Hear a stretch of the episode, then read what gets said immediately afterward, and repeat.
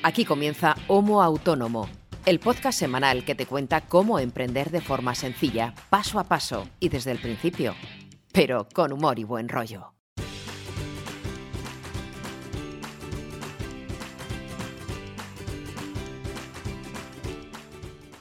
Bueno, bueno, pues ya estamos aquí. Bienvenida, bienvenido.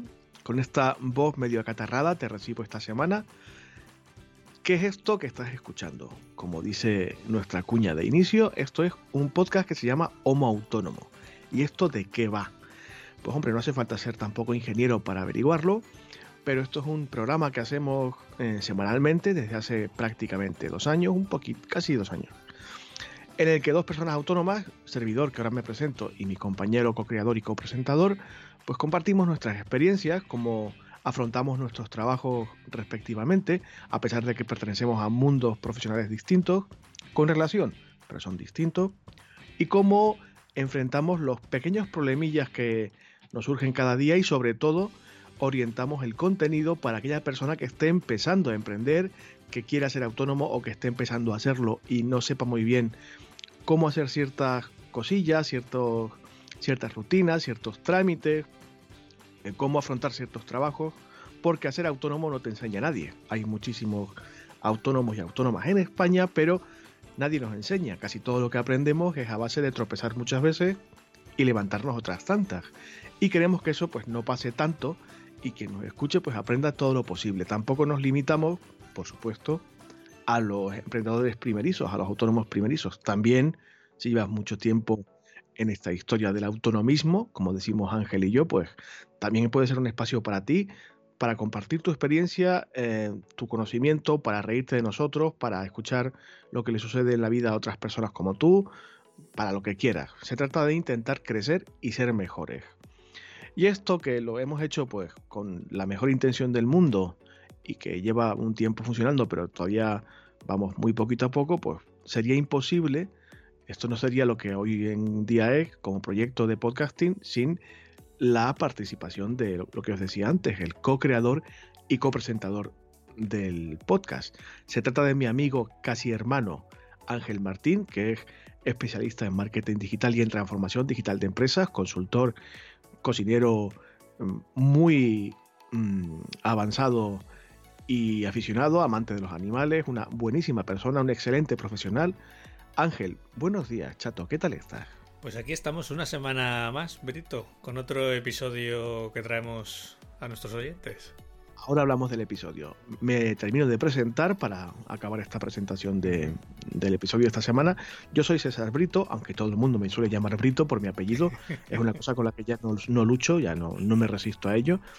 Soy periodista de formación, aunque últimamente pues me dedico mucho más a la creación de contenido, al copywriting, al marketing digital, a las redes sociales bueno, y alguna cosilla más. Pero básicamente soy creador de contenido, aunque periodista de corazón. Y siempre que puedo eh, me de, embarco en aventuras que tengan que ver con el periodismo. Aunque desgraciadamente hace mucho tiempo que no. Porque está el tema un poquito regular en ese sector también. Bueno Ángel, el tema de esta semana, como la gente habrá comprobado mm, por el título del episodio, va a centrarse en testimonios, opiniones y reviews. ¿Por qué vamos a, focalizarnos en esto? Porque nuestra comunidad de oyentes, que como os decía es pequeñita pero muy fiel y muy activa, en el canal de Telegram que tenemos para hablar de nuestras cositas, del programa y no del programa, pues nos comentaban que sería interesante hablar algún día de, esto que condiciona la, vida de muchos proyectos y de muchos negocios, offline y online desde que está la tecnología presente, que alguien pueda con el móvil o con una visita a la web de tu negocio poner un comentario o una review de tu producto o de tu servicio, mm. puede decantar muy mucho el desarrollo de ese mismo proyecto, de esa misma tienda, de ese mismo negocio, para bien y para mal. Y mm, eh, coincidimos con este oyente que nos lo proponía que es un asunto al que hay que prestar bastante atención porque se puede usar en tu favor. Podemos usar los testimonios de los usuarios, de las opiniones que nos mm, dejen en nuestras páginas web, en, nuestro, nuestra plataforma de opiniones y de valoración, eh, ese feedback, esa, esos datos, esa información para tratar de mejorar, aparte de posicionar y todo eso. Y como tú lo tenías muy fresquito, porque hace muy poco que lo has estado trabajando con tus alumnos, porque mm. Ángel también da clase, eh, pues vamos a intentar desgranar eh, todo lo que podamos y lo mejor que sepamos este asunto. ¿Qué nos tienes que contar sobre esto? Bueno, eh, la verdad es que cuando lo propusieron el otro día en el, en el canal, pues em, es un tema interesante que nosotros tenemos pendientes. Perdonad, porque la voz la tengo este, este fin de semana eh, pues bueno, ya me conocéis y yo soy bastante propenso a quedarme afónico, entonces seguramente tenga más espera de lo normal esta, este, este episodio, pero bueno. Yo, tampoco tengo la voz muy católica, ¿eh? yo estoy a punto de acatarrarme y no sé yo si voy a aguantar todo el programa tampoco.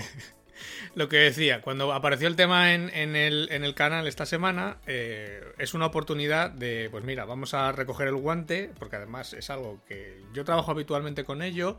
Eh, también lo he hablado con mis alumnos, o sea, es un tema que pues, más o menos lo tengo controlado, lo tengo siempre fresco en la cabeza y es un tema recurrente también con los clientes. Es un tema que suele preocupar a los clientes cuando pues van a lanzar un proyecto web o están remodelando su web, eh, etcétera, ¿no? Al final, esto, esta corriente que hay ahora de los testimonios, las opiniones, las reviews, tú lo, adelantabas antes muy bien. Es algo que, tenemos de unos años para acá, que viene potenciado lógicamente porque la tecnología lo permite. Hace 20 años era imposible hacer esto, o sea, que alguien te dejara una valoración porque no tenías la forma de que te la dejasen, ni de mostrarla, ni de, ni de guardarlas, o sea, era prácticamente imposible eh, materializarlo. Hoy en día es relativamente sencillo o muy sencillo en algunos casos recopilar esta información. ¿Por qué? Porque al final como vamos a ver eh, ahora, esto se basa en un fenómeno psicológico. Esto, a ver, todo este tema de los testimonios, las reviews, las opiniones, es lo que comúnmente denominamos la prueba social en una web o en un negocio digital. Eh, lo podéis encontrar en internet como prueba social, social proof, eh, bueno, buscarlo, va a haber un mogollón de artículos sobre esto. Hay mucha documentación, hay muchos estudios, pero al final no deja de ser un fenómeno psicológico por el cual solemos considerar un comportamiento como apropiado cuando vemos que otras personas ya lo han adoptado antes que nosotros. Es decir, aplicamos esa teoría un poco del rebaño, ¿no? Donde va Vicente, ¿dónde va Vicente? ¿Dónde va la gente? Pues aquí es más o menos igual para aplicado a lo digital. O sea, si yo veo que en una tienda hay muchas o en una web hay muchas opiniones que verifican que ese servicio es bueno y yo estoy interesado en contratarlo o en comprarlo, pues me voy a ver reforzado psicológicamente en mi eh, opinión o en mi juicio que he tomado previamente y entonces seguramente tienda a comprarlo o a contratarlo, ¿vale? Simplemente... Eh, además que es, una, es un mecanismo de refuerzo que, como tú decías, hace ya bastantes años que es una cosa habitual y me imagino que todos quienes nos están escuchando en su vida diaria, cuando van a comprar cualquier cosa, cualquier producto, cualquier historia en Amazon, con nuestro enlace de afiliados, por cierto, o en cualquier otra tienda digital o cualquier servicio, lo que miran, aparte del producto en sí, las características o cómo, eh, cómo se ajusta o no a lo que necesita en ese momento, lo que primero miran son las valoraciones. Y, dos productos muy parecidos en, prestaciones puede decantar mm. la compra el hecho de que tenga más o menos mm, valoraciones positivas. Es un tema que está perfectamente integrado en casi todo lo digital y tiene muchísimo peso. Sí, porque esto está relacionado, como decía antes, con la forma en que las personas nos influenciamos unas a otras. A ver, todos somos homos, unos somos autónomos, otros somos eh, homos a secas, eh, y bueno, algunos ni siquiera llegan a homo, se han quedado en la cadena evolutiva un poco antes, pero eh, nos dejamos influenciar por esa psicología del rebaño, ¿no? De lo que decía antes, ¿dónde, ¿dónde va Vicente? ¿Dónde va la gente? Pues aquí es igual. Entonces, solemos adaptar nuestro comportamiento al comportamiento de los demás o al, comportamiento de nuestro grupo o al, que, al del grupo que estamos viendo. Entonces, em, está basado, esto de la prueba social está basado en ese fenómeno de la demostración social. De hecho, si lo busques en Wikipedia, se conoce como ese fenómeno psicológico donde las personas asumen que la acción de otras personas refleja un comportamiento correcto en una situación específica. ¿Esto qué es lo que significa? Pues que al final necesitamos la confirmación de otros para verificar que nuestra decisión es correcta. Siempre buscamos el refuerzo de, las personas que nos rodean para pues eso para sentirnos reforzadas en nuestro juicio en nuestra opinión de que lo que estamos haciendo está bien Claro, eh, esto hay algún oyente o algún oyente que nos podrá decir, pues Brito Ángel, esto no es verdad. Yo estoy segurísimo de mí mismo, segurísima de mí misma, nadie me dice lo que tengo que hacer, lo tengo todo clarísimo siempre, sí, vale, lo que tú quieras. incluso, incluso tú eh, recurres a la demostración social, aunque no seas plenamente consciente. O en una medida muy pequeña. Sí, porque incluso de forma inconsciente, eh, incluso por, por, herencia cultural, de la educación que hemos recibido, de los valores que hemos recibido, ya nuestras decisiones o nuestro juicio ya están influenciados de alguna forma por ese entorno social que tenemos. Eso sí, hay que dejar muy claro ya desde el principio que esta prueba social, a ver, esto puede beneficiar y puede perjudicarnos, o sea, porque las opiniones o los testimonios o las valoraciones pueden ser buenas o pueden ser malas. Entonces, em, igual que podemos generar un, apoyo masivo al, al, conseguir esas valoraciones buenas, también podemos generar un rechazo también masivo si las opiniones no son buenas. Entonces, Cuidado porque esto, eh, a ver, no digo que no haya que hacerlo, hay que hacerlo porque es necesario, sobre todo en, muchos servicios y en muchos productos, es necesario todas estas valoraciones, testimonios y prueba social, pero hay que tener cierto control sobre ellas. Y lo vamos a ir viendo luego poco a poco a medida que vayamos desgranando las herramientas, porque en algunas vamos a tener cierto control y en otras el control escapa totalmente a, nuestras manos, entonces... Em, y os pongo un ejemplo, cuando alguien pone una reseña negativa en Google, em, no la puedes quitar, no la puedes ocultar, no la puedes camuflar y queda ahí para siempre hasta que ese usuario la quite si la quita. Entonces, mm, eso también te puede perjudicar. Es una pregunta que me suelen hacer muchísimo, en algunos casos incluso con cierta urgencia, en alguna consultoría. Oye, tengo un comentario negativo, ¿cómo lo puedo quitar? No se puede quitar hasta que el usuario eh, no se le ponga por las narices quitarlo, si es que desea quitarlo.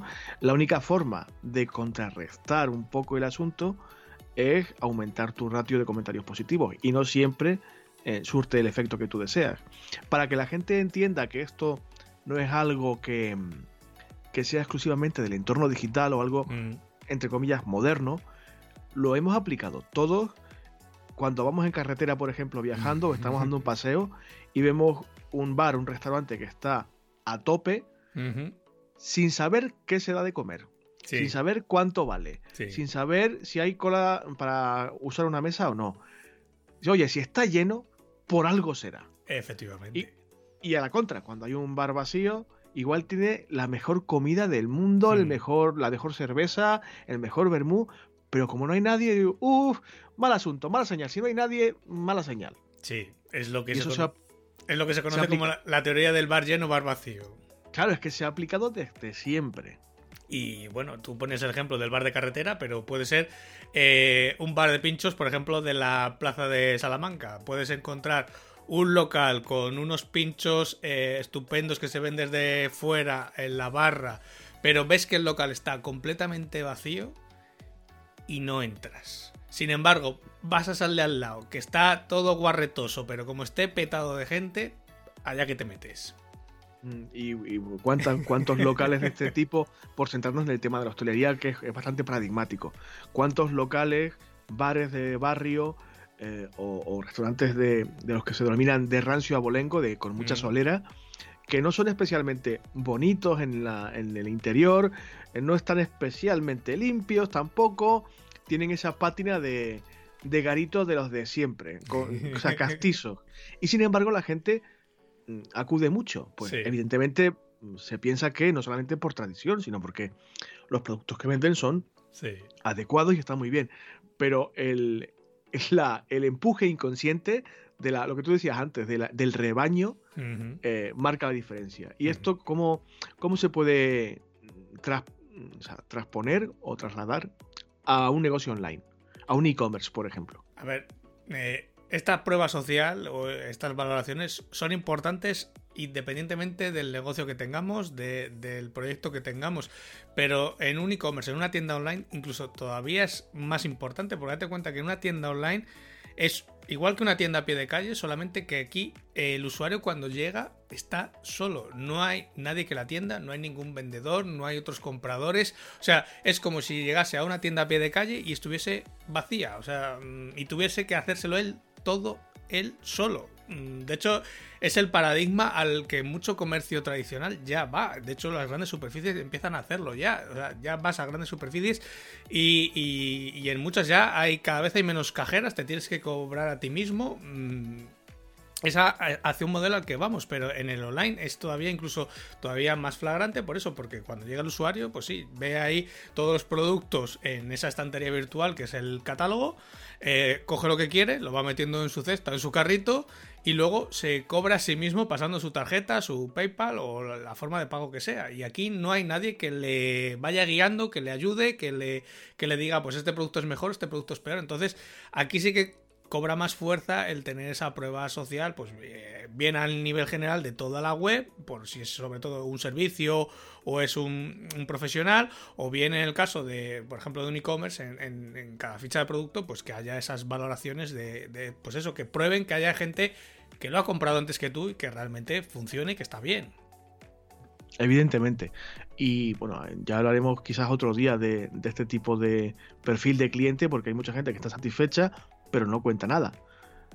Y hay gente que se toma la molestia, yo soy uno de esos pesados, que cuando algo me gusta, pues redacto una reseña, una valoración y procuro ser lo más específico y didáctico posible. Ya hablaremos de, ese tipo de, comportamiento otro día, pero bueno, a lo que vamos. Es que esa confirmación de que vas a ver en una, en una opinión, en, en esas estrellitas que muchas veces vemos en, en tiendas online, al final es una confirmación inconsciente de que otras personas como tú han decidido comprarlo y lo han valorado y les haya funcionado. Entonces, esa pequeña diferencia entre tener, por ejemplo, esa valoración o esas estrellas en un producto puede ser la diferencia entre que un usuario que llega después compre o no compre. Mm, es algo tan simple como eso. Entonces, mm, ¿por qué es importante incluir estas pruebas sociales cuando tenemos, por ejemplo, una tienda online? Pues porque al final todos ya hemos aprendido con los años y sobre todo en los últimos 10, 15 años y con las, digamos, la expansión o ya el, uso masivo del comercio electrónico al que ya todos más o menos estamos acostumbrados, pues también hemos desarrollado ese sexto sentido en el que, a ver, sabes que de algún modo en una tienda online te la están intentando no colar, pero sabes que te están intentando vender. O sea, al final aquí se saca para vender, claro. Se saca lo bueno y digamos se maquilla lo no tan bueno o incluso se oculta lo no tan bueno. O sea, solo te enseño la parte buena, las pegas digamos del producto, yo me las callo, aunque yo las sepa, me las callo, no te las voy a decir porque si te las digo no me vas a comprar. Entonces, sabemos que esa información ya como consumidores pues no es 100% objetiva. Y el usuario, el usuario lo sabe también, o sea, yo sé que tú estás ocultando lo que menos te mola y que estás intentando sacarle brillo a lo que evidentemente mm, destaca más de tu producto, de tu servicio. No soy idiota, esto es tan antiguo como el comercio mismo. Claro, por eso cuando entramos en, un marketplace, por ejemplo, como es Amazon, y vemos, estamos buscando un producto, el que sea, eh, el buscador nos devuelve eh, 40 más o menos iguales que nos pueden encajar porque al final son todos sustitutivos o incluso productos iguales entre sí en la misma categoría.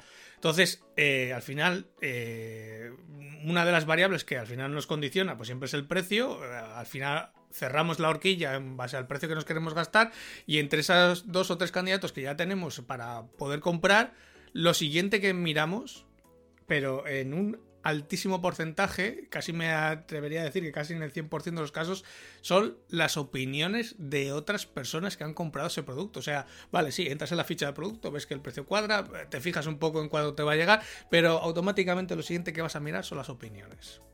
Claro, sobre todo, sobre todo cuando o no estás muy seguro de si lo necesitas o no, o si estás mm, negociando con un tipo de producto que no conoces muy bien, o con un servicio que no conoces muy bien, buscas ese eh, ese, eh, afianzamiento de, del comportamiento de compra. Claro, o una, por ejemplo, te vas a comprar, pues yo qué sé, me alimento, una impresora que quieres que te valga para imprimir sobres.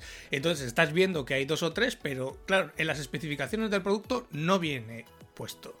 No viene como tal, pues imprime sobres de tal formato, de tal gramaje, eso no viene. Y al final, ¿qué es lo que haces? Pues te bajas a lo mejor a las 400 opiniones que hay de usuarios que han comprado la impresora o haces una búsqueda en esas opiniones para ver si encuentras a alguien que hable realmente si ha podido imprimir esos sobres. Claro, si tú encuentras que alguien como tú ha comprado la impresora y ha podido imprimir sobres más o menos como los que tú quieres imprimir, pues eso es lo que a ti te hace como cliente confiar en que ese producto te vale. Si no encuentras esa información, no comprarás el producto. Y también te vale, me imagino, como desde el punto de vista del vendedor. Es decir, oye, mira, que esto que te estoy vendiendo es cojonudo, no porque lo diga yo, sino porque tengo chorrocientos opiniones positivas con una media de tantos por ciento y tal, que dicen que este producto es cojonudo, aunque yo te lo diga también.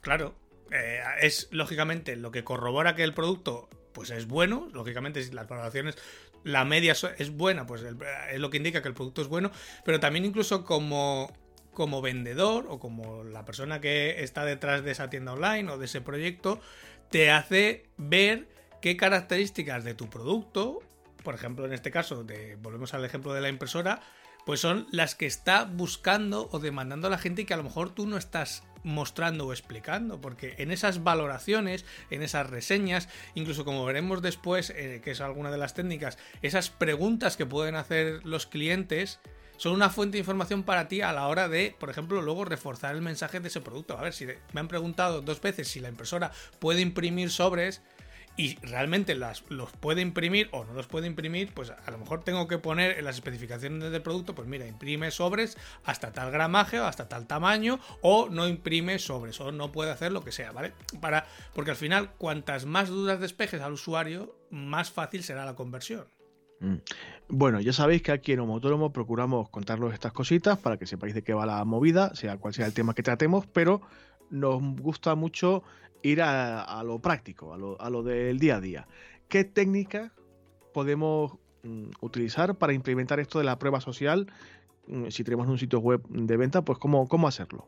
¿Cómo implementarlo? ¿Qué técnicas podemos usar? A ver, vamos a empezar por lo más básico. De hecho, lo he puesto en la, en la escaleta como, digamos, el cero. Ni siquiera es el uno. De las eh, seis que he traído, o de las seis que he rescatado, eh, esta primera, digamos, la he puesto en el nivel cero porque yo creo que es tan básica que ni siquiera eh, es casi imprescindible, ¿no? Y de hecho, esta está bastante relacionada, Brito, con ella, que al final son las redes sociales, ¿vale? Uno puede tener su proyecto web, lo hemos hablado cuando hemos hablado de, cómo hacer nuestro proyecto web, nuestra web, el del tipo de web que sea, etcétera. A ver, hemos hablado muchas veces que uno tiene que tener su propio, digamos, punto de partida, que es la web de cada uno.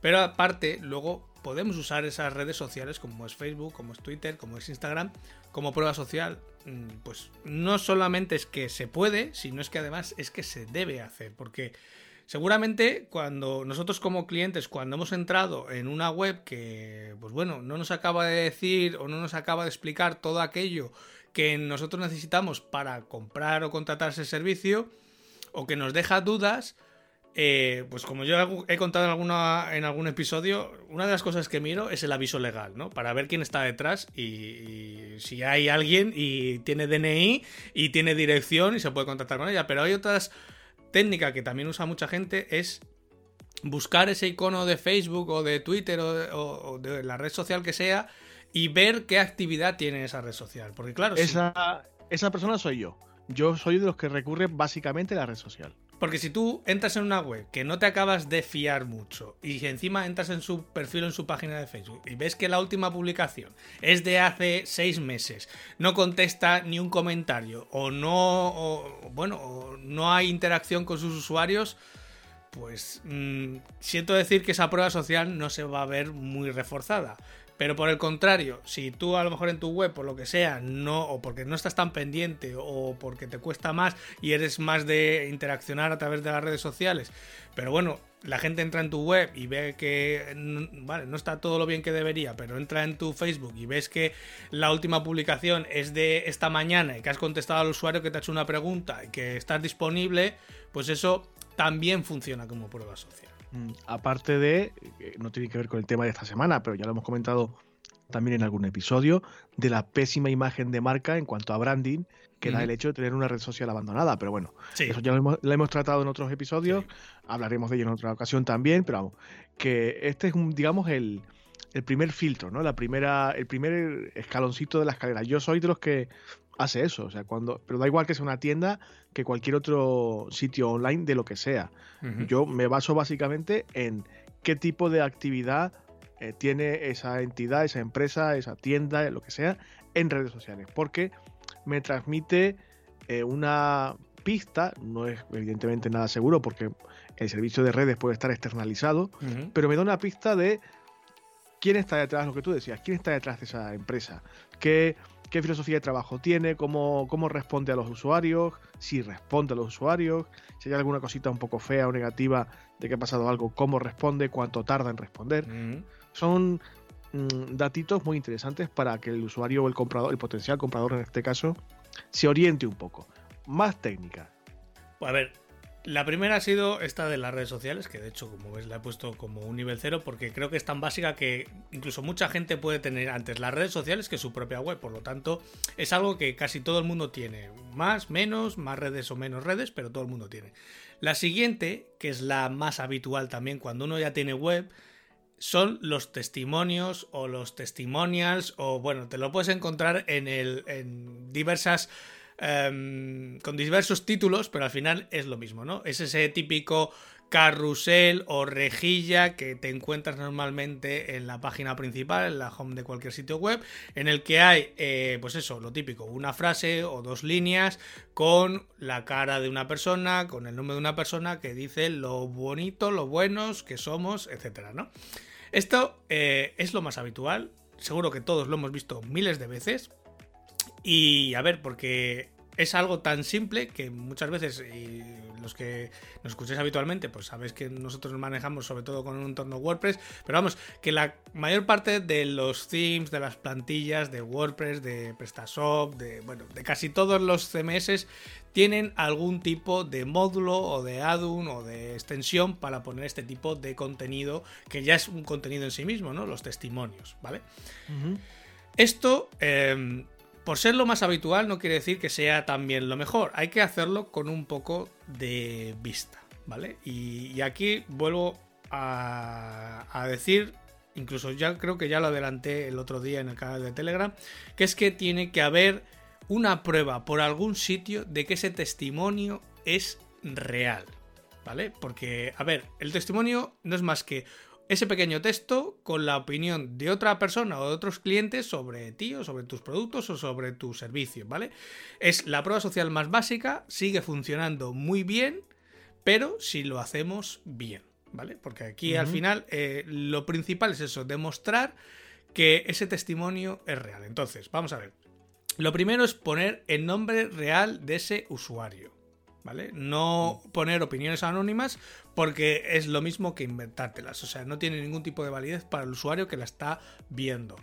Eh, si podemos poner una foto de esa persona y que se vea que es una foto real, no una foto de la típica foto de el guaperas o la guaperas del banco de imagen porque no queda creíble, incluso muchas veces la que viene con esa propia plantilla o ese propio tema del CMS que estamos usando, porque se nota, eh, al final ya todos tenemos el ojo entrenado y sabemos que este usuario rubio con ojos azules, pues es difícil que se llame... Eh, Manolo. Paco Pérez, o sea, no le pega más que se llame Marcus Hander Hander, o no sé, que sea sueco. ya, ya, ya, ya. A ver, y a ver, si eres especialmente guapo, especialmente guapa, pues estupendo por ti. Y si tienes fotos muy chulas para posturear y tal. Pero lo que dice Ángel es verdad. Cuando una foto es real, de alguien real, por la forma de sacar la foto, por el entorno en el que está hecha, por un montón de, pequeños detalles técnicos, se nota. Lo siguiente es que el texto sea corto, ¿vale? Que lógicamente explique eh, esa valoración, esa opinión, pero en el menor texto posible. Nadie se va a leer cuatro párrafos, nadie se va a leer media cara de Word. Entonces, cuanto más corto, explícito y al grano, pues mucho mejor. Una frase o dos como muchísimo. Sí, que sea lo más visual o atractivo o fácil de ver, porque esto ya va a ser más de estilo y en función del tema o de la plantilla que estemos usando o del módulo que estemos usando, pues va a ser más o menos bonito o lo vamos a poder configurar de una forma u otra, pero sí que tiene que destacar, ¿no? Que se vea un poco, que resalte un poco del ecosistema de esa, de esa home o de esa página donde lo tengamos puesto, ¿no? Que se vea, que se reconozca que son esos testimonios, ¿no? Que al final todo el mundo tenemos en mente cuando hablamos de testimonios, siempre pensamos pues en esos cuadraditos blancos que normalmente tienen unas comillas, tienen una foto, eh, o sea, son ya ya eh, en nuestro imaginario ya es reconocible. Entonces, pues vamos a intentar hacerlo lo más atractivo, lo más fácil de ver y lo más reconocible por los usuarios, ¿no? Y a ver, aunque no es obligatorio, pues si podemos meter esas estrellas eh, que todo el mundo conoce y que estamos acostumbrados a ver en todos eh, los servicios de valoraciones, es por algo. No es que, además de que queda bonito, es que visualmente el usuario decodifica mucho más rápido el valor de esa opinión. No es lo mismo ver una opinión de 5 estrellas amarillas que se ven ahí que una opinión, o sea, una opinión con una sola estrella, ¿no? Eh, rápidamente ves si la opinión es buena sin leerla, ¿no? Entonces, ayuda. Lo más importante de todo esto, esto lo podemos montar eh, incluso de la forma más manual. Yo lo he llegado a montar de la forma más manual eh, que os podéis imaginar, que es cogiendo, por ejemplo, los, eh, las opiniones que había en Facebook de un negocio y volcándolos a este sistema de testimonios que podemos tener en nuestra plantilla, en, nuestro, en nuestra web, que al final no es más que copiar el nombre de la persona, copiar la foto de la persona que tiene en Facebook, copiar la opinión que ha puesto, por ejemplo, en Facebook y lo más importante es que en algún punto de esa opinión haya un enlace al sitio donde está colgada esa opinión. Porque eso es realmente lo que refuerza que la opinión es real y que no nos la hemos inventado nosotros. Claro, es como yo como soy periodista recurro a, la terminología periodística. Es la fuente de ese comentario, es la fuente, el origen de esa valoración. Si alguien tiene dudas puede ir vía ese enlace a la publicación original en Facebook o en Twitter o donde sea y comprobar que eso puede ser más larga, más corta, lo que hayamos colgado puede ser un extracto de una opinión un poco más extensa, pero que existe esa persona. Claro, porque realmente eh, todo lo que hemos dicho hasta ahora y cómo lo hagáis da igual. Em, realmente lo importante en esta cuestión es el enlace a esa fuente donde está colgada la opinión. Y sobre todo si está colgada en una fuente externa o en un, en un repositorio externo, como puede ser Facebook, como puede ser Google, como puede ser, yo que sé, Booking, eh, TripAdvisor, eh, en Amazon. O sea, da igual la fuente, porque en función cada uno de su sector, de su, de su negocio, pues va a tirar de unas eh, fuentes u otras. A ver, lo más conocido pues es Facebook y es Google. Pero eh, si alguien tiene un local de hostelería, por ejemplo un restaurante, pues seguramente le interesarán más las opiniones que tiene en Google y que tiene en TripAdvisor. Y a lo mejor alguien que tiene un hotel, pues le va a interesar mostrar las opiniones que tiene en Booking o yo qué sé, o alguien que tiene su alojamiento y lo tiene en Airbnb, pues, pues también puede, lo normal es enlazar a esas opiniones. Mm, correctísimo. Una pregunta que te hago nosotros por qué no tenemos esto en nuestra web. Ahora que me doy cuenta. Pues buena pregunta, porque como es un podcast tampoco, a ver, no, a ver, nunca se me ha pasado también por la cabeza que, sea algo opinable, aunque sí que es cierto que los podcasters, por ejemplo, sí que tienen esas valoraciones. Claro, aquí la forma de enlazar, por ejemplo, nuestro podcast con esas valoraciones o en esas opiniones. ¿Podríamos poner esta, esta sección de testimonios en la home? Sí, pero tendríamos que enlazar cada una de esas valoraciones a en este caso, pues si es una opinión en iBox o un comentario en iBox, pues habría que enlazar a ese comentario en iBox para que la gente pueda comprobar mm. que no nos lo hemos inventado, o sea, que la persona que ha puesto esa valoración realmente existe. Vale, vale. habrá que dar una vuelta a ver si se puede implementar. Se me ocurre, ¿eh? Según estabas contándolo, se me. Mm, digo, oye, pues si nosotros no tenemos nada de esto. Y quizás, quizás podríamos o deberíamos. Ya dar una vueltilla. Entonces, ya, y ya para cerrar este tema de testimonios, eh, por ejemplo, si estáis usando WordPress, eh, dentro del repositorio gratuito, para hacer este tipo de testimonios hay mm, cientos de, plugins, de extensiones, incluso se puede hacer a mano con un maquetador visual, se puede lograr hacer a mano sin ningún problema, no hace falta instalar nada. Si lo que quieres es, por ejemplo, automatizarlo, y a mí este tema, o sea, estos eh, que os voy a recomendar ahora son los que yo uso porque realmente eh, lo que te ahorran es tener que hacer esos enlaces automáticamente. Digamos que estos plugins que, que, os he dejado aquí en las notas del programa y que Brito está viendo la escaleta, lo que hacen es conectarse a la fuente y traerlo y volcarlo en tu web. Es decir, si tú tienes opiniones en tu página de Facebook o en tu ficha de Google My Business, lo que hace este plugin es conectarse a tu ficha de Google My Business, vale, ve las opiniones que tienes y te las trae y te las pinta en tu web. Tal cual. Tal cual están en Google sin que tú tengas que hacer nada. Exacto, sin que tú tengas que mover un dedito, correcto. Y aquí, pues, eh, bueno, he puesto en el pantallazo, Brito, ves que hay, por ejemplo, para Google, para Facebook, hay para traerse las opiniones de Amazon, si vendes en Amazon, de TripAdvisor, de Etsy, de Yelp, de Airbnb, de Booking, o sea, hay un montón de conectores mm, de este, de este desarrollador que permite automatizar este proceso y que digamos pues con una personalización además bastante potente porque cada uno de estos add-ons o de estas extensiones permiten luego adaptarlo por ejemplo al look and feel que tienes en tu web y que quede integrado y que no quede eh, como un pegote ¿no? entonces queda muy bien integrado muestra las opiniones reales puedes hacer clic en cada una de ellas y te lleva a la fuente original entonces estamos cumpliendo todo lo que hemos dicho sobre esos testimonios y lo estamos haciendo de una forma bien, para, o sea, de una forma buena para el usuario porque refuerza su opinión, pero además todo lo que le estamos mostrando es real, que es lo más importante. Como siempre, pondremos tanto el pantallazo como un enlace en la web para que podáis eh, comprobar de qué está hablando Ángel y podáis usarlo si es vuestra eh, si es vuestro deseo, si, si viene bien para vuestro producto, que ya os decimos que evidentemente sí va a venir bien, es bastante recomendable.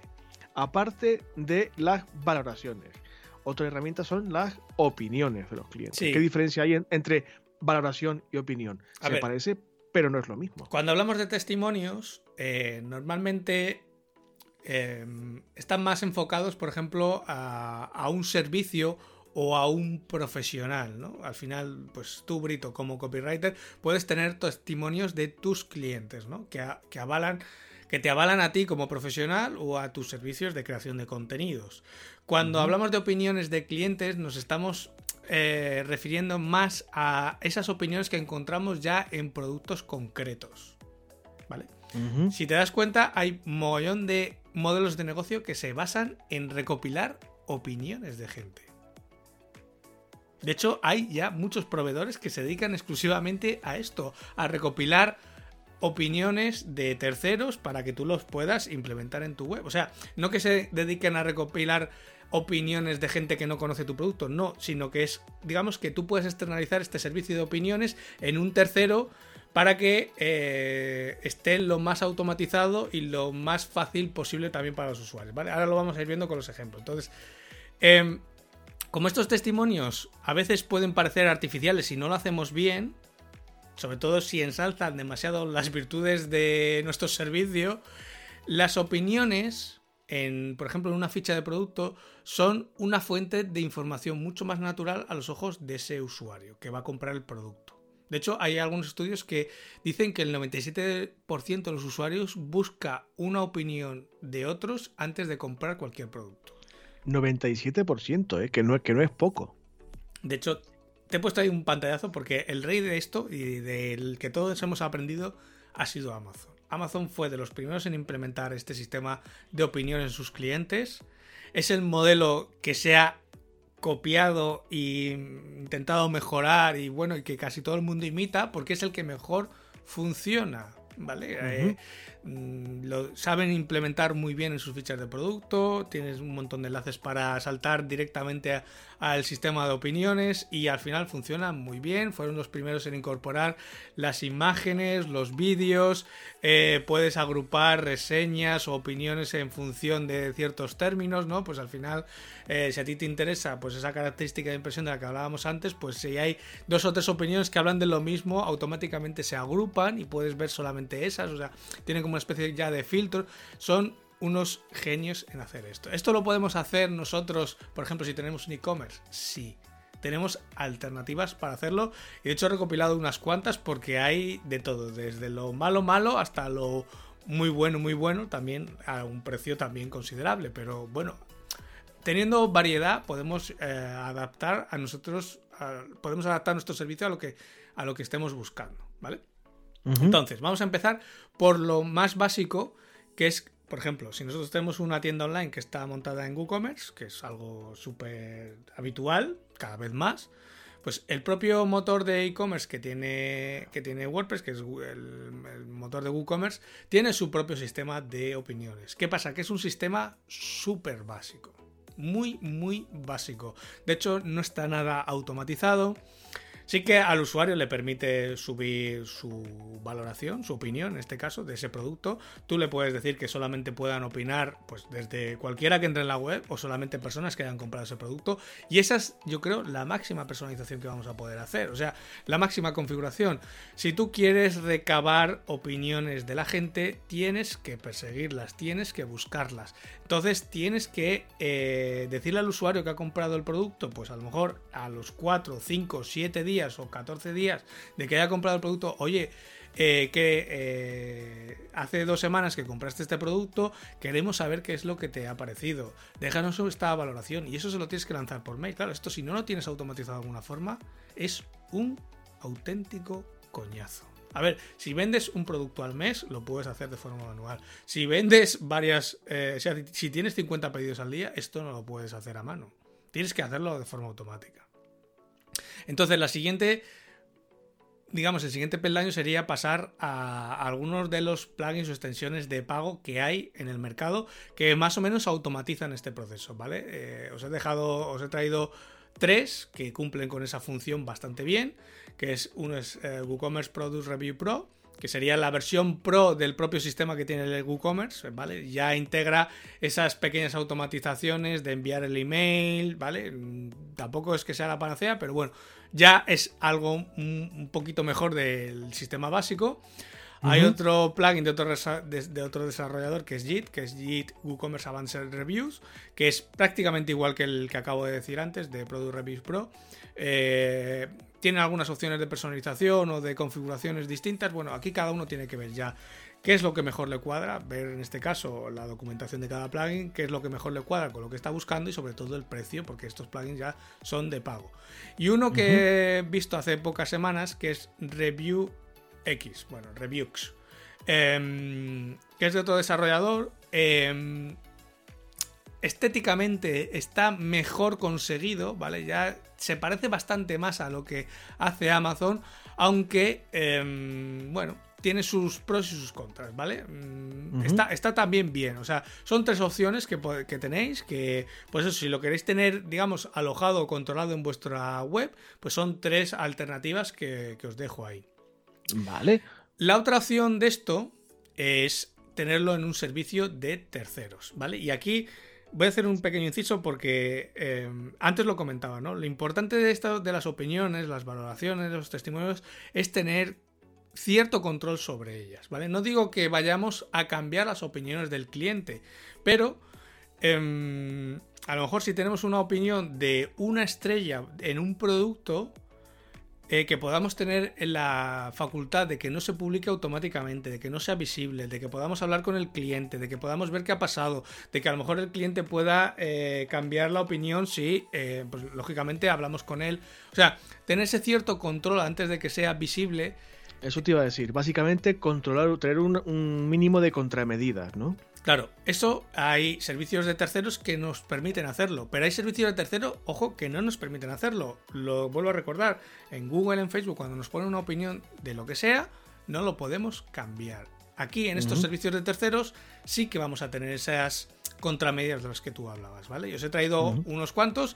Em, yo creo que los he ordenado en función del número de mm, funciones que tienen de funcionalidades. A ver, estos servicios son todos freemium, ¿vale? Tienen una capa de uso gratuita, limitada, y luego tienen distintos planes de precios eh, de pago, en función de lo que más o menos necesiten, ¿vale? Entonces, he traído el primero que es Customer Reviews, que es eh, una extensión también para WooCommerce, que esta es de pago, eh, si no recuerdo mal, es pago anual. Es, además, no, creo que no llegaba a, si no recuerdo mal, no llegaba a 100 euros al año. Y es digamos, el pago que tienes que hacer por tener este servicio externalizado. Digamos que tú tienes un dashboard en su web donde se van colgando esas opiniones, donde se van apareciendo y tú más o menos las puedes ir publicando o no publicando, dejando, digamos, en stand-by. O sea, puedes tener ese control ¿no? de, de, esas opiniones. El siguiente servicio sería Stamped.io, ¿vale? Lo dejamos en las notas del programa. Es un servicio muy parecido al anterior, esto ya es eh, desde Stamped a los siguientes es de pago mensual, o sea, todos son freemium, todos tienen su capa de uso gratuita, pero ya es un pago mensual. Otro servicio que tenemos es Jotpo, que es bastante conocido. A ver, servicios de estos, si busquéis en Google, vais a encontrar un montón. Yo os he traído, yo creo que los más conocidos.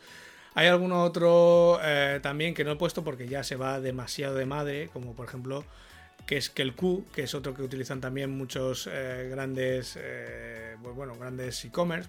Son sistemas de opiniones externalizados.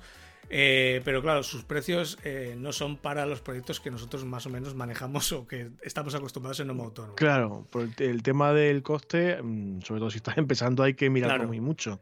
Otro sistema es eh, Trustpilot, que es bastante conocido yo creo que por todos, porque aparece en, casi todas las grandes marcas, está este, este proveedor. Eh, también tiene capa de uso gratuita, bastante limitada, y luego ya empieza con sus planes de pago. Y luego, si recuerdas, la semana pasada yo hablé de una herramienta que estaba probando que no sabía, que no os iba a decir hasta que no lo probase. Eh, esta es esta herramienta, ¿vale? Que es JudgeMe. Eh, en castellano, juzgue.me. Para los que no hablamos tan bien inglés. este sistema es otro sistema también externalizado de opiniones, pero eh, igual, tiene capa de uso gratuita, tiene capa de uso de pago, o sea, tiene plan premium, pero solo tiene un único plan premium. Luego lo vamos a ver el tema de precios. Pero tiene más funciones que solamente la recopilación de esas reviews, de esas opiniones, que luego vamos a ver, ¿vale? Porque sí que tenemos más formas de conseguir esa prueba social y esta herramienta, como vamos a ver luego después, cumple con la siguiente, ¿vale? O sea, yo aquí os dejo una serie de alternativas, eh, pues para hacerlo eh, sin gastarnos nada, como sería lo que ya trae WooCommerce por defecto, algunos plugins de pago y algunos servicios de terceros, que bueno, que pueden ser pago anual, pago mensual, todos con capa de uso gratuita, pero mm, con más o menos funciones en función de lo que necesitemos, ¿vale? Aquí cada uno tiene que ver qué es lo que le encaja mejor a su proyecto o lo que esté buscando.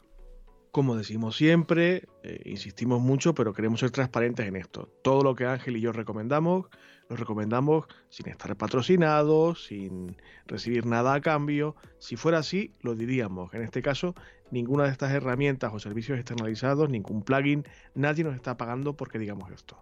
Es un asunto que Ángel prueba normalmente y yo también cuando traigo alguna cosilla y nos gusta o no y lo decimos. De momento no hemos traído nada que no nos guste, mm. pero bueno, por eso por eso dejamos Es que lo que no nos gusta no lo traemos, solamente comentamos lo que nos ha funcionado, lo que nos lo que creemos que funciona al fin y al cabo. Claro, por eso dejamos las notas en la web, los enlacitos en la web, para que podáis, como casi todas estas herramientas y plugins, como Ángel ha dicho, tienen todas una capa de uso gratuito, lo suyo es que probéis, agotéis el periodo de prueba y valoréis según vuestro proyecto, porque todo depende, como siempre decimos aquí, si os, mm, eh, si os conviene o no, y si podéis afrontar el gasto o no.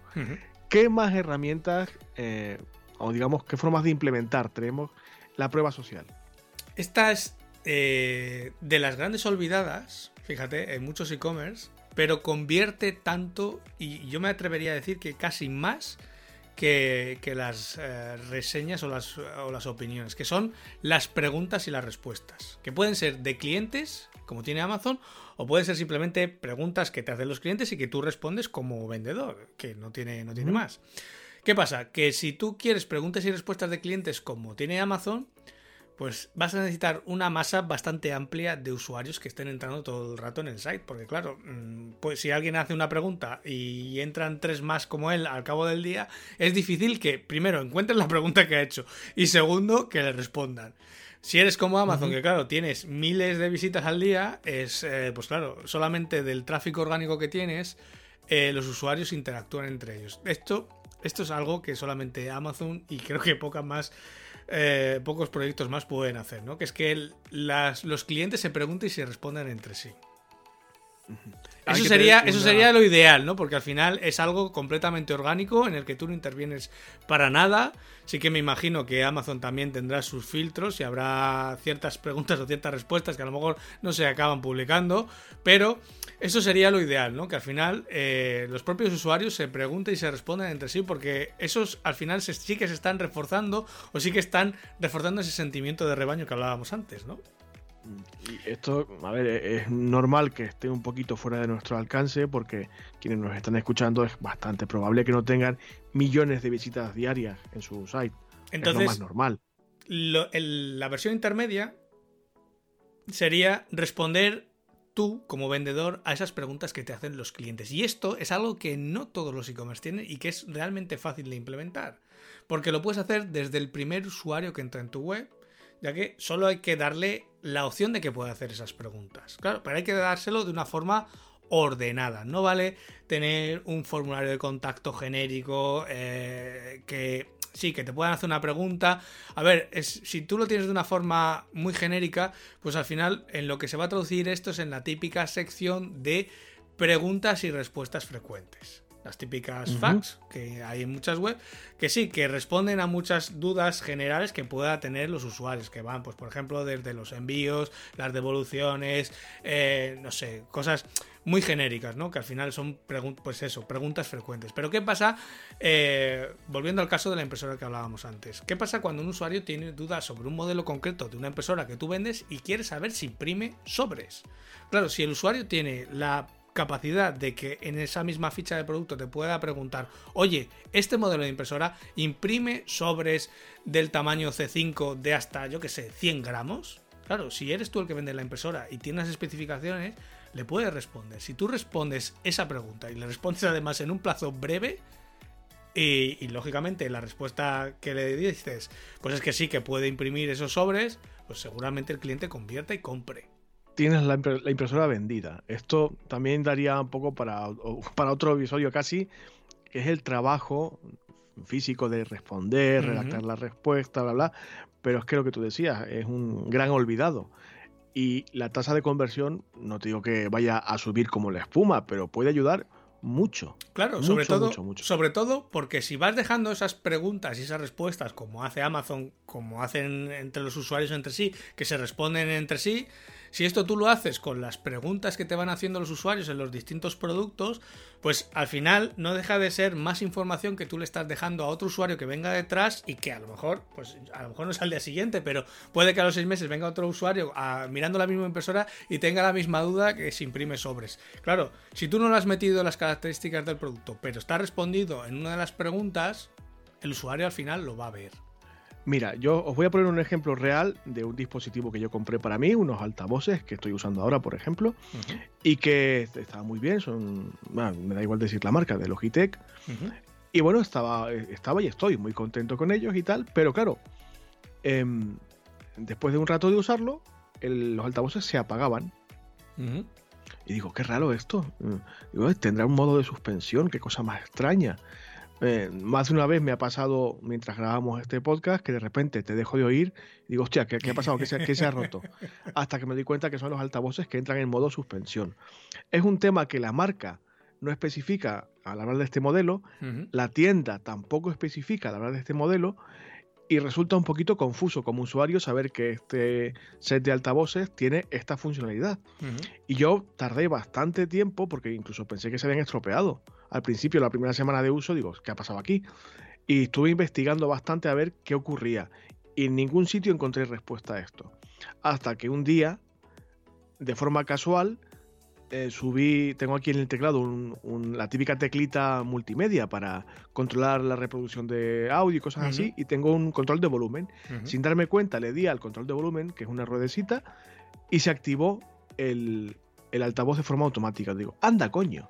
O sea que cuando entra en modo suspensión, con subir el volumen de nuevo, vuelve a activarse el, el, modo normal del altavoz. Pues me fui a la ficha de producto de Amazon y redacté una reseña bastante extensa, con fotos incluidas, en las que expliqué todo esto que os acabo de contar, pero en texto.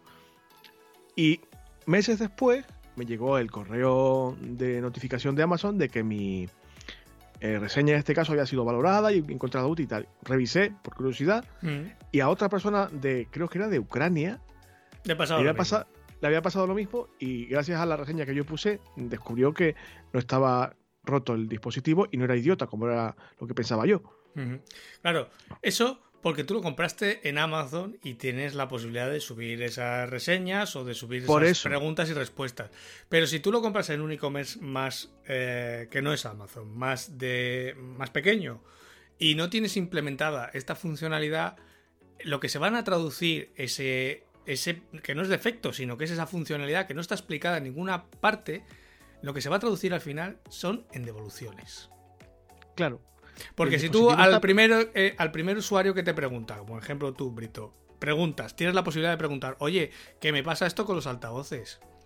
Y tú como vendedor le respondes, pues mira, es que tienen un modo de, de, suspensión que se quita de esta forma o que se desactiva de esta forma, tal, tal, tal.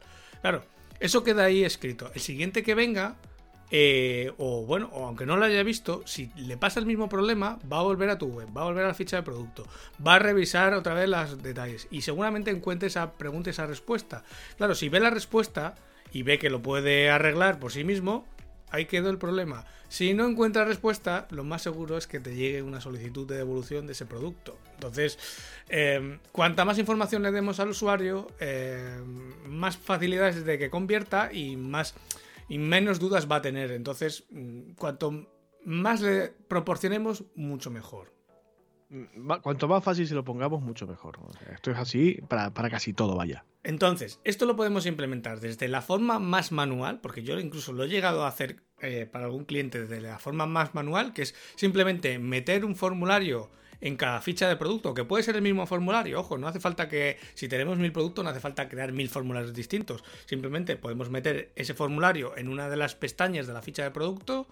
Eh, simplemente en la configuración del formulario decimos que coja la URL en la que se ha rellenado esa ficha de producto para saber de qué producto nos está hablando el cliente y tenerlo claro, porque si no, no sabríamos de, qué nos está hablando, a no ser que lo especifique en, el, en, la, en la descripción de la pregunta y simplemente pues eh, coger luego la pregunta y la respuesta e irlas volcando de forma manual en otra eh, pestaña de la ficha de producto o en otro, en otro apartado de la ficha de producto. A ver, esto es básico, funciona, porque es perfectamente funcional, pero es un coñazo, porque tiene Eso te iba a decir, un trabajo manual de, del copón, porque claro, tienes que ir luego cogiendo cada pregunta, cada respuesta, volcarlas. Eh, eh, o sea, es trabajo de. con perdón, de chinos.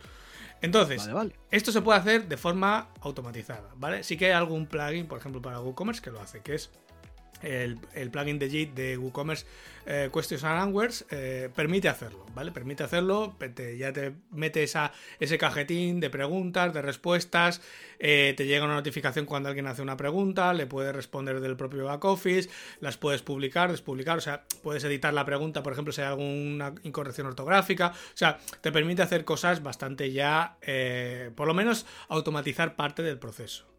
¿Ok? Esto en cuanto a, podríamos decir, eh, autoalojado o dentro de nuestra instalación.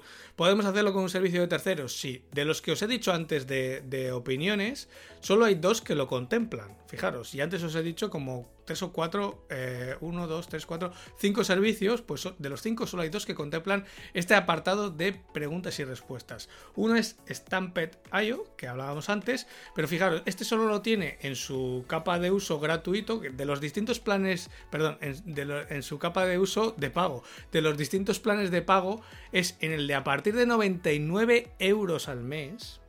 Sapristi es cuando te permite tener incorporado esta funcionalidad de preguntas y respuestas. Claro, esto es muy cómodo porque tú solamente metes un pequeño shortcode en, un código corto en, la ficha de producto y dinámicamente eh, a cada producto le carga los suyos, sus opiniones y sus preguntas y respuestas. No hay que hacer más. Todo se controla desde su panel del proveedor. ¿Qué pasa? Que esto creo que considero que es extremadamente caro. Sí, sí, o sea, e-, es una herramienta y una estrategia que, como estamos viendo hoy, es muy útil, es imprescindible, pero no sé si hasta el punto de tener que gastarme a partir de 100 napos al mes. Por eso, a no ser que vendas muchísimo y vendas muchos ceros al mes, y entonces este gasto de 100 euros pues te parezca, eh, pues eso, calderilla, eh, entiendo que para la inmensa mayoría es un gasto eh, extremadamente alto. ¿Hay alternativa ¿Más barata? Sí. Y por eso os decía antes que la alternativa de, de Judge Me eh, era la que más me había convencido y era la que estaba pendiente de comentaros. Porque igual que cogía antes las reseñas, las opiniones, tiene la funcionalidad de preguntas y respuestas. ¿Vale? Esto también está incluido en su plan de pago. Aquí solo hay un único plan de pago, que es el que te he puesto ahí, Brito, que es el plan Awesome. Eh, que incluye todas las funciones del proveedor. Absolutamente todas. Pero en este caso solo es de 15 dólares al mes. Hombre, pues la diferencia es bastante considerable. ¿Qué quieres que te diga? Entonces, si tienes un e-commerce y vendes, eh, pues, bueno, relativamente cierta cantidad de productos al año, creo que la inversión, en este caso de 15 dólares al mes, que es, pues bueno, son pues ciento y pico euros al año, no es exageradamente alta, o al menos es equivalente al del proveedor anterior, que sería lo que ibas a pagar en un mes. O sea que aquí lo estás pagando por todo el año del servicio y además tienes todas las funcionalidades del proveedor, que son más de las que te da eh, Stamped en este caso. O sea que creo que es la herramienta que yo os decía que tenía pendientes de comentarios, que había descubierto y que de hecho estaba implementando en unos proyectos que estaba haciendo para Raquel. Y, es el con la que nos hemos quedado. O sea, después de rebuscar eh, entre todos eh, los proveedores, cuál se integraba mejor a la hora de meter las opiniones, cuál ofrecía lo de las preguntas y respuestas. Y lógicamente que esto no fuese una locura de pasta, pues creo que esta es la, al menos por ahora, la mejor alternativa que hay para esto, para opiniones de productos y preguntas y respuestas. Bueno, llevamos casi una hora de programa. Y sin casi. Vamos a ir aligerando, que esto se nos está acabando ya el material del programa de esta semana. ¿Qué otra forma de implementar el tema de la prueba social tenemos, aparte de las que ya estamos viendo, que por decirlo así son de corte técnico, entre comillas, o que requiere el uso de plugins, aunque se puede hacer de forma manual, como has dicho, pero bueno, para hacerlo todo más cómodo, automático, rápido y fluido, pues algún plugin, alguna herramienta. Pero aparte de todo esto, ¿qué otras formas de implementación podemos tener mm, a mano, por decirlo así? Sí, estas son dos y seguramente a todo el mundo le van a sonar. Las vamos, voy a ir más rápido porque son bastante sencillas de entender. La siguiente es eh, que haya imágenes de clientes, de usuarios con tu producto en redes sociales. ¿Vale? Volvemos otra vez al primer punto, a ese punto cero de las redes sociales, pero en este caso es que aparezcan con tu producto o disfrutando de tu servicio o que hagan mención a tu servicio, ¿vale? Aquí se trata de amplificar esas opiniones de tus clientes usando esas redes sociales y sus contactos y sus propias redes, o sea, su propia red social, ¿no? Al final, cuando un usuario sube una foto con tu producto, pues lo van a ver sus conocidos, entonces estás llegando a más gente. Al final, esto lo que consiste es que incentives a esos usuarios a que se hagan una foto con tu producto y que lo compartan. O para que así cuando otros usuarios lo vean, no solo lo van a entender como esa muestra de confianza en tu producto, en tu servicio, en tu marca, sino que al final es una muestra real de tu producto, de que lo están usando, de cómo se usa o de, cómo se experimenta. Es algo muy típico, por ejemplo, en los restaurantes, que todo el mundo hace la foto del plato, pues esto es exactamente igual. Sí que hay que promoverlo. ¿Vale? Porque el usuario por sí solo es raro que se le ocurra, salvo que estés en un restaurante, subas la foto del plato para fardar, digamos, eh, con tus conocidos de que estoy en tal sitio comiéndome esto, eh, cuando te compras, pues por ejemplo, la impresora, eh, no vas a subir la foto de que te has subido de que te hayas comprado la impresora, a no ser que sea muy friki, pero... Mm, Ahí te voy. ¿Cómo, cómo conseguir que el, que el usuario, que el comprador, eh, una vez que ha comprado, se tome la molestia de sacar, o sea, ¿cómo podemos conseguir ese nivel de interacción? ¿Cómo animarles un poco? Esto al final lo tienes que vitaminar y no queda otra que hacer, pues bien algún sorteo, bien algún concurso a la mejor foto, y al final es lo típico de usar este hashtag especial para luego poderlo rastrear, para poderlo traquear y ver las fotos que se han subido. O sea, tienes que ofrecer algún incentivo para que el usuario eh, se tome la molestia de hacer la foto, de subirla, de poner el hashtag, etcétera, ¿no? Incluso se puede llegar a ofrecer descuentos a cambio, ¿no? De, pues eso, cuando la prueba se puede rastrear, pues luego le puedes ofrecer a ese usuario pues un descuento para una próxima compra, etcétera, ¿no? Esto es, es algo ya bastante viejo, pero, pero que se sigue haciendo, funciona muy bien y que es otra forma de incrementar esa prueba social. Y el último, la última técnica que esta ya escapa un poco porque no está al alcance de todo el mundo, pues es que al final el testimonio o la imagen que aparezca en ese testimonio o en esa valoración sea de una persona relevante es decir, de un influencer o de alguien, pues bueno, sí, relevante en nuestro sector, en esa industria, o que sea reconocido por tus usuarios, que transmita esa autoridad y esa credibilidad, ¿vale? Yo aquí con esta técnica en concreto tengo mis peros. Entiendo por qué estamos hablando de ella, porque evidentemente es útil y hay que hablar de ella, pero yo, como César Brito, personalmente Y yo es que iría con muchos pies de plomo aquí, ¿eh? porque es arriesgado mm, y puedes, no sé, yo conozco algún caso de personas que tienen su negocio y tal y que está, entre comillas, bueno, y sin comillas, mendigando la atención de un influencer. Esto provoca que el influencer de turno o la influencer de turno adquiera una conciencia propia de relevancia que quizás no tiene. Si es un influencer em, muy diferenciado, muy llamativo, muy identificable de un sector determinado que a ti te interesa, le hace el influencer de las impresoras, que es el ejemplo que hemos estado usando esta semana, pues vale, me parece bien. Pero que, no sé, que Dua Lipa hable de tus tomates no tiene por qué ser positivo. Creíble, creíble. en muchos casos creíble, porque ese es el problema, ¿no? Que al final, eh, pues eso, mm, si tú tienes un, un, y vendes tus tomates ecológicos online, pues bueno, no sé hasta qué punto que, salga Paula Echevarría, o sea, que salga Paula Echevarría en su Instagram con una caja de tus tomates, pues puede ser creíble cuanto menos, ¿no? Porque, pues bueno, a ver, yo, yo no la conozco en persona, pero dudo mucho que, cocine eh, todos los días en su casa. Un saludo, eh, Paula. no creo que nos escuche, pero bueno, es la impresión que me da, ¿no? Sin embargo, si tú coges a un cocinero de cierto renombre, pues por ejemplo de tu ciudad, ¿vale? Que no tiene que ser porque ser estrella Michelin, sino que simplemente pues tiene un restaurante que es conocido de tu ciudad, que al que va la gente y que le gusta la comida. Ese quizá ese micro influencer podríamos llamarle, va a tener mucho más potencial para ti o mucha más pegada para ti que si consigues que yo que sé, que sea eh, chicote, ¿no? Porque está mucho más alejado. Aquí eh, puede haber cierto conflicto de intereses, puede ser hasta un arma de doble filo, hay que, hay que manejarlo con cuidado. Yo lo he traído porque es, a ver, es que lo pueda utilizar está perfecto, pero eh, con cierto cuidado al menos, ¿no? Y esto, voy, a aprovechar, va a quedar fatal que diga esto, ¿eh? pero como ya sabéis, aquí hay transparencia total, nos conocéis casi todos y casi todas, sabéis que aquí no hay trampa ni cartón, y voy a aprovechar para medio en broma, medio en serio, comentarlo aquí tenemos una comunidad de oyentes muy pequeñita, eh, soy consciente, pero quizás me escucha alguien. Soy lector, pero no recibo obras para reseñar. No eh, recibo libros para hacer crítica. lo agradezco mucho.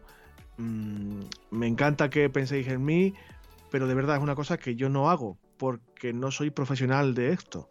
Soy lector aficionado, muy eh, heavy lector, pero aficionado. Yo no, estoy capacitado ni tengo eh, autoridad moral para hablar de un libro, de una primera obra. Estoy encantadísimo si lo hacéis.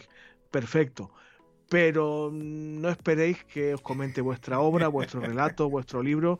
Y lo digo con, todo el cariño y, el, y todo el respeto del que soy capaz.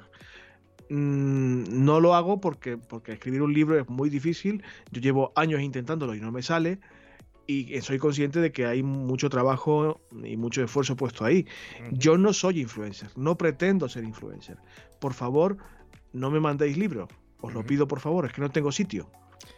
Y ya con solo para terminar y dejar cerrado este tema de sobre todo los influencers, si conseguimos esa opinión, esa valoración o esa imagen del influencer o del microinfluencer con nuestro producto, con nuestro servicio, pues intentar resaltarlo en la página principal y no dejarlo ahí oculto. A ver, en la ficha de producto. A ver, que se puede meter en la ficha de ese producto en concreto con el que sale el influencer, sí.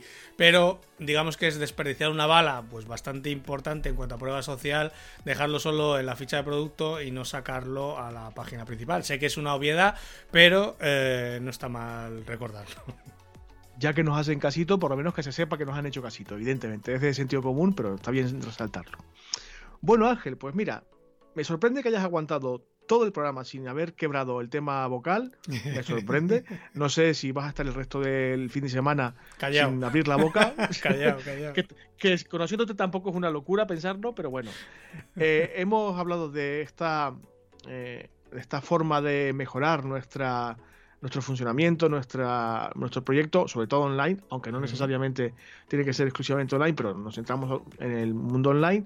Espero que Carlos, que era el oyente que nos lo planteaba en el grupo de Telegram, haya encontrado alguna respuesta a cómo implementarlo para su proyecto, que tiene un proyecto muy chulo del que ya hablaré otro día, porque es una cosa que, me mola mucho, me, gusta mucho su proyecto. Eh, y si tenéis alguna duda al respecto, ya sabéis que tenéis las vías de contacto eh, totalmente abiertas. Dejaremos, insisto, los enlaces a todos los plugins, a todas las herramientas, incluso dejaremos un pantallazo o dos de lo que hemos estado hablando aquí para que os orientéis gráficamente. Si te parece Ángel, tengo más que un tip o un consejo semanal, tengo un comentario para ver si alguien me puede echar una manilla, porque lo estábamos hablando ahora fuera de micro, y un par de comentarios de feedback y nos vamos porque se nos va esto larguísimo. De nuevo.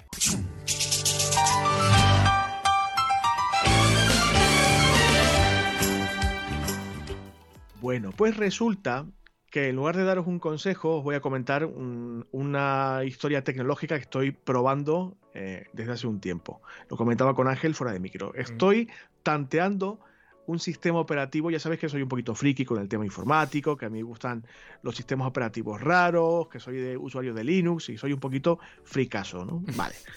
Estoy probando un sistema operativo que a lo mejor a alguien le suena, Elementary OS, y me parece estéticamente bonito, eh, parece que funciona, es un sistema operativo no privativo, es de código abierto, gratuito, funciona con Linux, intuyo que cualquier otro eh, sistema operativo compartido también mm, funcionará, pero no acabo de mm, encontrar el, el factor diferencial más allá del diseño que es muy bonito y todo eso, es una, lo que te lo comentaba a ti Ángel antes, es una copia prácticamente del sistema operativo de Apple a nivel estético, pero me gustaría saber si alguien de los que nos está escuchando lo ha usado, lo conoce, lo usa, em, qué le parece, porque no digo que lo vaya a usar yo de forma habitual, pero quiero darle un poquito más de caña.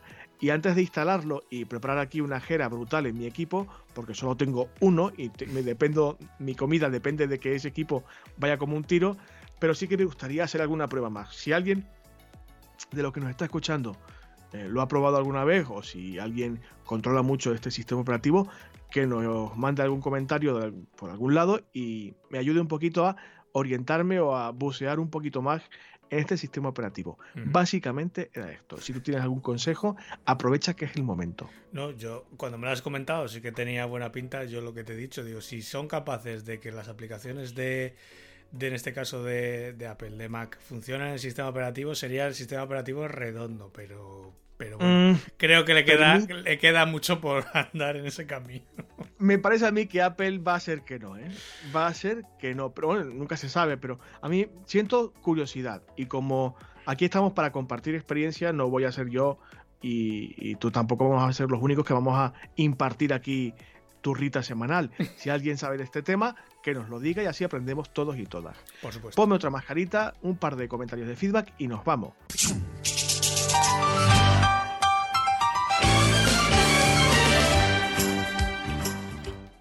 Bueno, bueno, el tema del feedback, de la interacción con la comunidad, que tiene un poco que ver con esto también que hemos hablado esta semana, pero bueno. Eh, ya sabéis os hacemos caso casi siempre. El, episodio de esta semana es un claro ejemplo.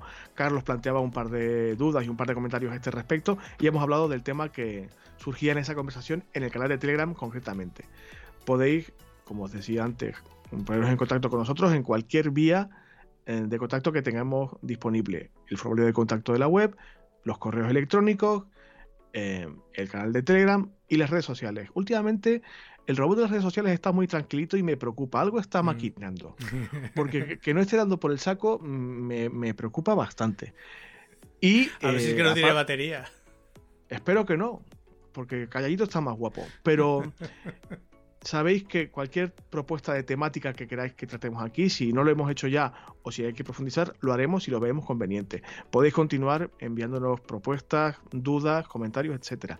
También os insisto otra semana más que estamos recibiendo preguntas, comentarios y dudas relativas al mundo de los seguros, seguros para autónomos, porque dentro de poco va a haber una especialista aquí con nosotros que va a responder a este tipo de preguntas de forma consecuente e informada, no como nosotros que no tenemos ni puta idea de nada prácticamente. Podéis seguir enviando estas preguntas y dudas porque una profesional del ramo las va a responder en breve. Y creo que poco más. Bueno, que, que sigáis contándonos qué os parece todo esto, qué estamos haciendo.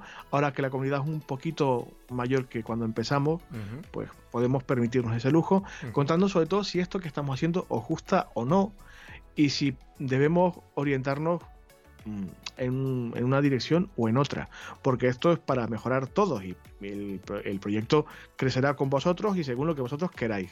Pero si no nos orientáis vosotros, mm, Ángel y yo tiramos por lo que nos mola, lo que nos gusta y igual estamos equivocando el tiro. Así que mm, es preferible que si no os importa, si os apetece, si os mola la idea, nos digáis, oye, pues muy bien esto, pero no tan bien esto otro. Que los piropos están bien recibidos, perfectamente. Como es lógico, nos ponemos Ángel y yo súper contentos. Pero también, si nos dais algún tipo de orientación de cualquier tipo, la recibiremos encantados. Prometemos no odiar a nadie, no pegar a nadie, no bloquear a nadie, ni nada de este estilo. Ángel, yo creo que ya por esta semana está más que bien, ¿eh? Sí, sí, sí, sí. Vamos, y eso que, vamos camino de batir el récord, venga. Y, eso que queríamos eh, hacer un contenido ligerito después de alguna semana que otra que hemos estado hablando de impuestos, de leyes, pues nos ha quedado redondo, ¿eh? Sí, para, para, para haberlo preparado en esta mañana, como antes de empezar a grabar, ni tan mal. Bueno, no está mal. Perdón de nuevo por esa ambulancia. Esto, algún podcaster famoso que nos escucha mataría eh, a cualquier locutor que hiciera lo que estoy haciendo yo ahora, que es dejar este sonido de fondo. Lo lamento mucho, no lo puedo evitar, no puedo decirle a la ambulancia que se calle.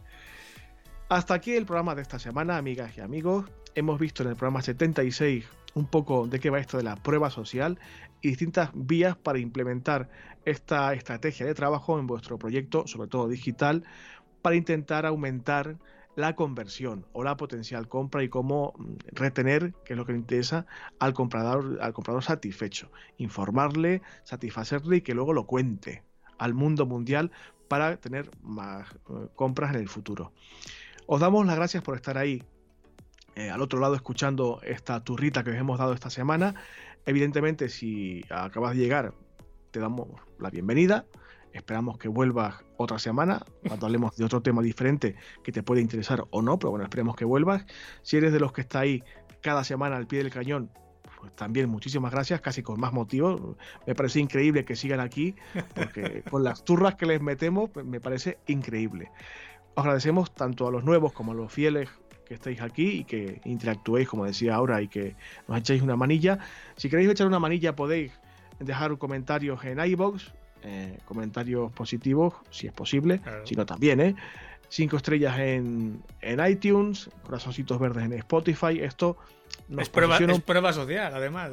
Efectivamente, esto, como hemos visto hoy, pues nos posiciona, nos da visibilidad, ayuda a que otros potenciales autónomos sepan que hay un par de locos aquí semanalmente hablando de estas mierdas y se acerquen, asomen la cabecita y escuchen lo que hacemos cada semana para que esto pues crezca un poquito, en lugar de ser 125 que somos en Twitter, seamos 1025, en lugar de ser 20 que somos en Telegram, pues seamos 200, y esto pues crezca un poquito más y el conocimiento fluya. Y todo lo que sabemos y todo lo bueno que tenemos cada uno de nosotros y nosotras, pues se comparta, crezca, etcétera, etcétera.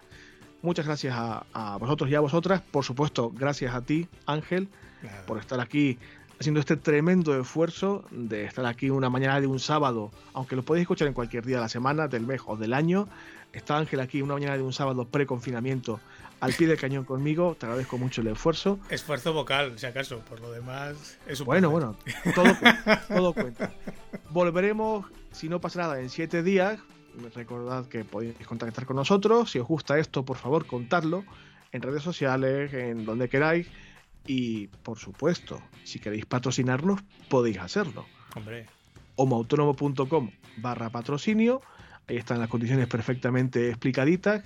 No es que pretendamos hacernos ricos con esto, ni mucho menos, pero oye, una ayudita para que esto sea sostenible siempre viene muy bien. Y también podéis echarnos una mano muy pequeñita haciendo vuestras compras en Amazon con nuestro enlace de afiliados. Dicho esto, mm, no me queda otra cosita que daros las gracias de nuevo y emplazaros para dentro de una semana, si no se rompe nada, si no se muere nadie, si el coronavirus no acaba con nosotros, tanto Ángel como yo estaremos aquí al pie del cañón, firmes y dispuestos, impasible la demanda.